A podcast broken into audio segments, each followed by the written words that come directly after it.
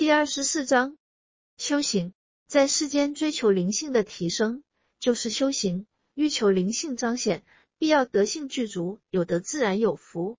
故而不求改善生活，生活也会自然改善，绝无生存之忧。纵览古之圣贤一生轨迹，便知此言非虚。现今人只为生活而生活，一味追求福分，不求德性，故而灵性难以彰显。所谓的美好生活。只是镜花水月，虽得一时享受之乐，但是矛盾频现，烦恼不断，难有清净一日。相传有云：天人转生，原为历劫而来。所谓劫字，可理解为命运的命字，是人生必要经历的种种过程。万灵降生地明星最初灵性原本清净，无因果牵缠，经历一生过程。轻者回归原始来处之天界，但是浊者。产生不良思维，难以符合回归条件，如此就只能留在地明星不断繁衍，如此又经过一世一世不断累积，又为自己来生写好脚本。在地明星诞生六十四亿年来，早已不知轮回了多少次，故而恩怨情仇彼此牵缠，难有清肠之一日。唯有进入修行之后，方能得知其中来龙去脉，明白自己从何处来，又要往何处去。当今怎么做才是正确？上天回归的要求又是如何？如此才能在命之过程中，通过修正改变，转运走向上升的光明大道。李方明今日早起，呼声感慨：有上述所思，明白不论外境如何变化，时局是好是坏，对每个人来说作用都是一样，就是一面映射自身的镜子，可以让自己看到自身的不足欠缺。就算当今乱世出现，也是如此。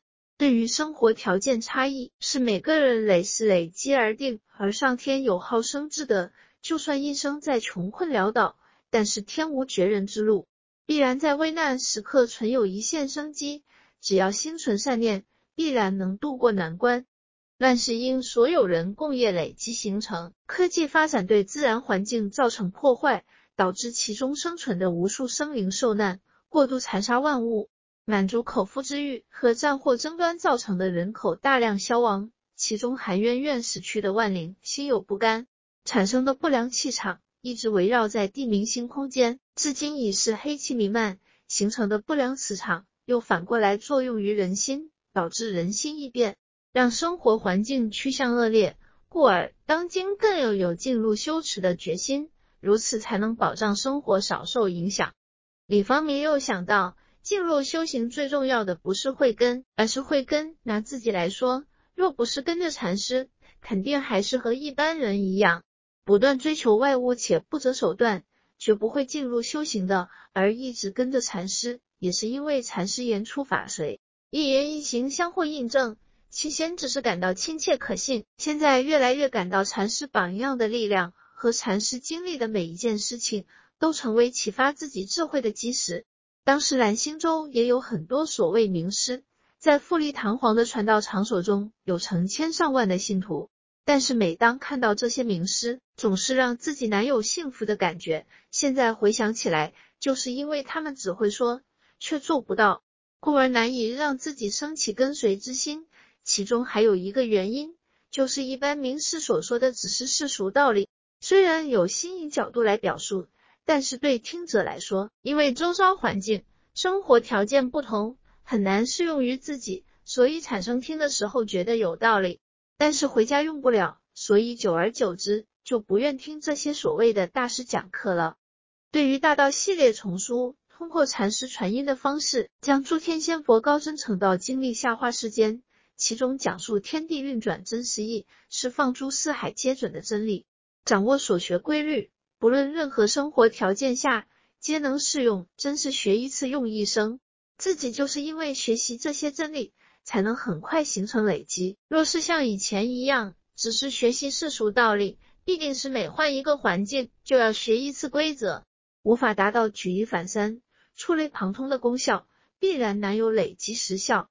修行也是身心灵一起修行，身狭义指健康，广义指生存中的一切正向行为。心指人的思想观念、情绪变化，影射意志人的智慧。